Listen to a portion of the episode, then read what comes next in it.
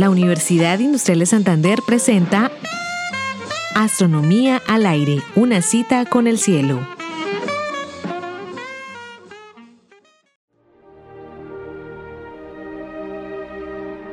Jamás un eclipse de sol había brillado tanto como cuando el eclipse del 29 de mayo de 1919 resplandeció la figura singular de Albert Einstein y a su nueva teoría de gravedad.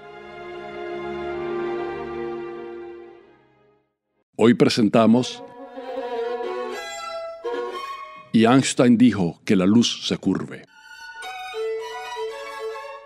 Nuestra historia comienza en 1907, cuando Einstein ya ha descubierto que nada puede viajar más rápido que la luz.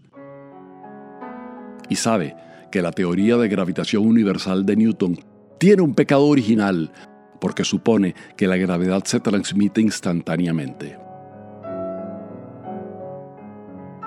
Einstein emprende la formidable tarea que lo llevaría a la nueva teoría de gravedad libre de ese pecado, la relatividad general. Los cálculos preliminares, antes de tener su teoría completa, le indican que la luz de una estrella, al pasar cerca del Sol, debe curvarse ligeramente, unos 0,87 segundos de arco, y por consiguiente luciría en una posición distinta si el Sol no estuviera cerca de su trayectoria. Einstein urge a los astrónomos a que fotografíen un grupo de estrellas en ausencia del Sol y en presencia de él durante un eclipse para que se puedan ver las estrellas de día. La comparación de las placas permitiría obtener la desviación y confirmar o refutar la predicción. Corren tiempos turbulentos. El fantasma de la guerra amenaza a Europa, la intolerancia acecha. El poder rescata un viejo artículo de un tal Solner, quien usando la ley de gravitación de Newton había obtenido el mismo valor que Einstein. El estallido de la Primera Guerra imposibilita las expediciones científicas y hubo que esperar la finalización del conflicto en 1918. En el transcurso de la guerra, Einstein ha completado su teoría y las nuevas ecuaciones le indican que la desviación de la luz es el doble de la calculada inicialmente. La observación del eclipse se hace más urgente. Un factor 2 marcará la diferencia entre Newton y Einstein, entre la ley de gravitación universal y la relatividad general.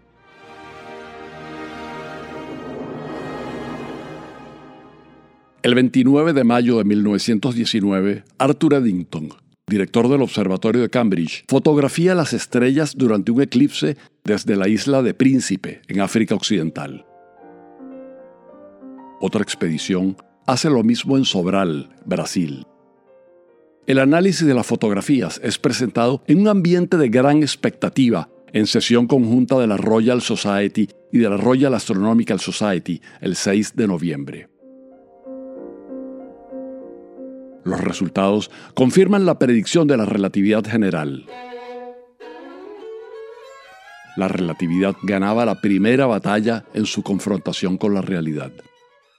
Al día siguiente, los grandes periódicos del mundo titulan Ideas newtonianas derribadas. Revolución en la ciencia. La teoría de Einstein triunfa.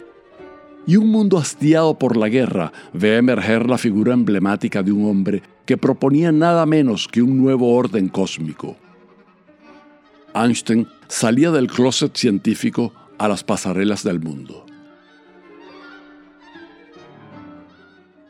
Einstein recibió un telegrama donde le informaban de las nuevas.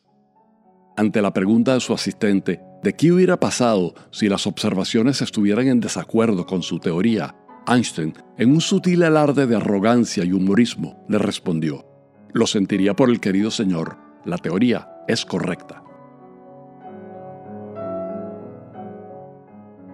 Eclipses posteriores confirmaron la predicción de la relatividad.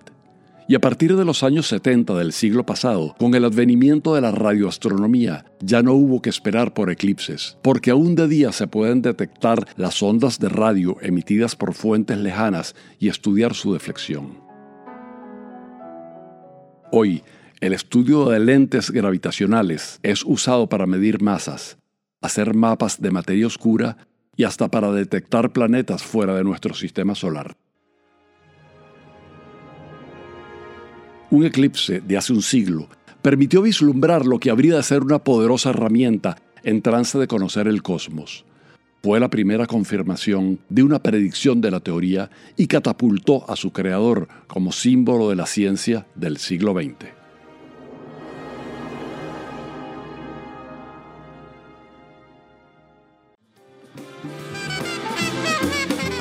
Realización Astronomía al aire. Narración edición Héctor Rago. Grabación Jairo Campillo, equipo radio de Lewis Comunicaciones. Twitter arroba astro al aire.